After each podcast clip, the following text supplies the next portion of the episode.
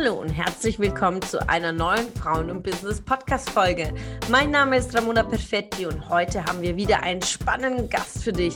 Lass dich inspirieren und ich wünsche dir tolle Erkenntnisse.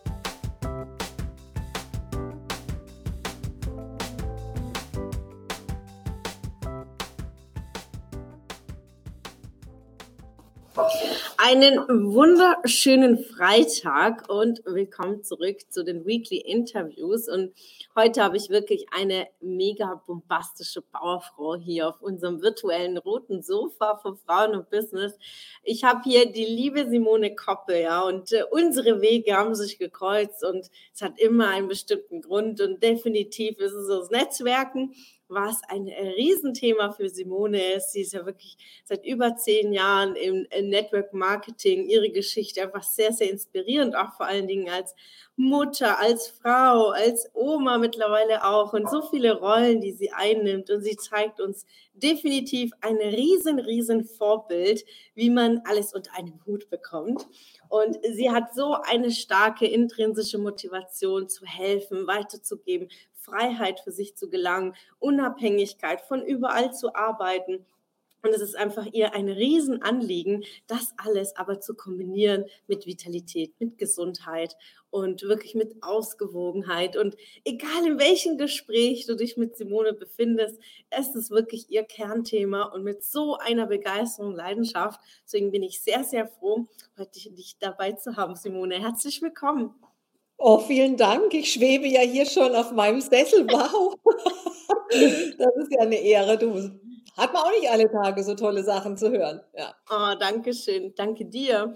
Ja, ja. ich, ich finde es großartig. Steigen wir direkt mal ein. So, ähm, erzähl uns mal von deinem Berufsweg. Also bist du deine wirkliche tiefe Leidenschaft gefunden hast, welche Wege bist du gegangen, welche Herausforderungen hattest du beruflich und dann auch vielleicht mit dem Thema Mutterschaft, wie bist du damit umgegangen? Ja, tatsächlich habe ich also viele Stationen durchlebt auf der Suche nach meiner Berufung. Ähm, und angefangen hat es ähm, zum Ende der Schulzeit. Man fragt sich, was macht man danach?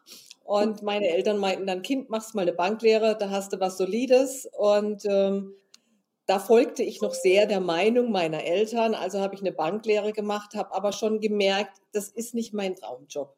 Ich habe ihn zwar verfolgt und dann ähm, sage ich heute, hatte ich das Glück, dass ich früh Mutter wurde, dass ich mich mal kurzfristig aus diesem Beruf zurückziehen konnte. Aber auch da haben es mein Mann und ich schon ein bisschen anders gemacht, als man es vielleicht herkömmlich macht. Mhm. Wobei heute ist es wahrscheinlich schon die moderne Variante. Also mein Mann war noch im Studium, als unser erstes Kind kam. Mhm. Und es war klar, dass ich nur die acht Wochen Mutterschutz, die damals einfach mir zustanden, nahm und er die Elternzeit dann genoss mit unserem Sohn und ich dann wieder ins Berufsleben eingestiegen bin. Mhm. Aber das ist ja auch schon extrem spannend. Du musst ja. direkt mal einen Break machen, die Frage stellen, weil für viele ist es, also klar, das, wir nehmen es jetzt mal als modern, ähm, aber für viele ist es heute immer noch merkwürdig. Und für die Zeit, würde ich jetzt mal sagen, war das nicht unüblich? Wie ist so der Umfeld äh, damit umgegangen, dass du wieder arbeiten gehst?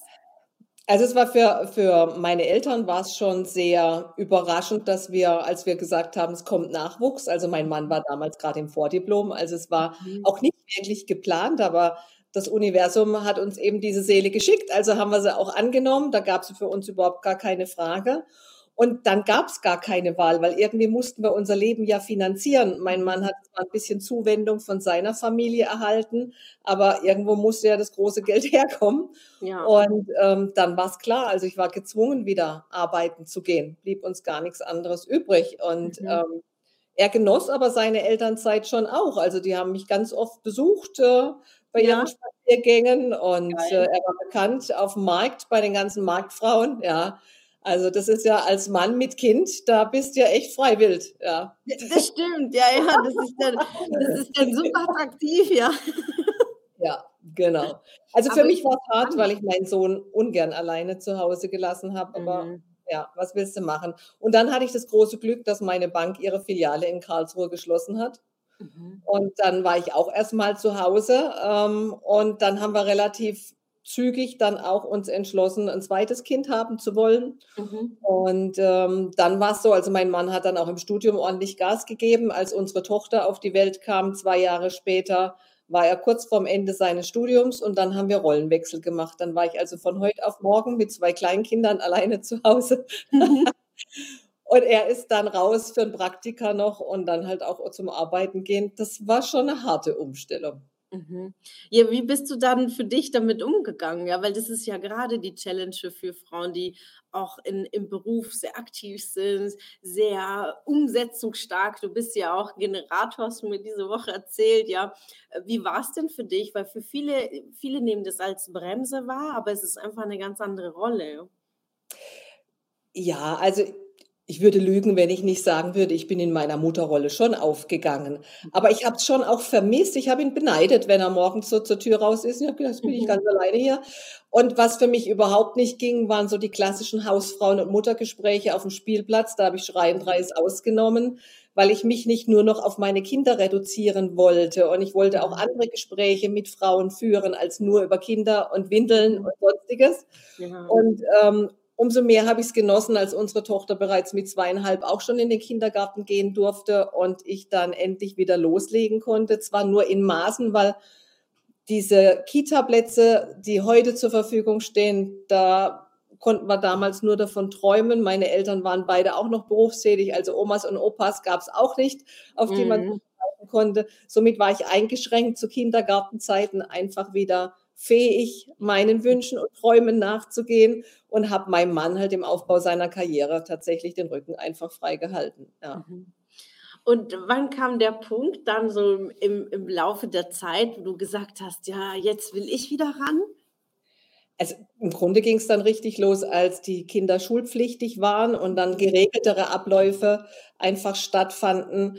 Ähm, dann bin ich auch wieder eingestiegen. Im ersten Step natürlich wieder ins, ins Banker-Metier. Ja, mhm. damals tatsächlich in die Branche Telefonbanking. Mhm. Ähm, und dadurch habe ich dann aber den Sprung geschafft zu einem großen Energieversorger, der gerade dann ähm, ein großes Kundenservice-Center aufbaute und halt Leute suchte, die sich schon auskennen in dem Bereich. Und da war es dann auch schön, wenn man da eben von Anfang mit drin ist, sehr schnell auch sich weiterentwickeln zu können. Ja, also das ähm, den gelben Strom kennen viele und den haben wir damals mit äh, Leben eingehaucht. Wahnsinn. Schön, dass du wieder dabei warst. Was konntest du aus der Folge für dich mitnehmen? Wenn du Teil unserer Community werden willst und auf der Suche nach wertvollen Austausch bist, dann habe ich hier was für dich. Unsere monatlichen Netzwerktreffen in den Städten Karlsruhe, Stuttgart, Frankfurt und Köln. Alle aktuellen Termine findest du auf unserer Homepage frauenbusiness.de und in den Show Notes. Ich wünsche dir einen erfolgreichen Tag und freue mich, wenn du morgen wieder dabei bist. Alles Liebe, deine Ramona.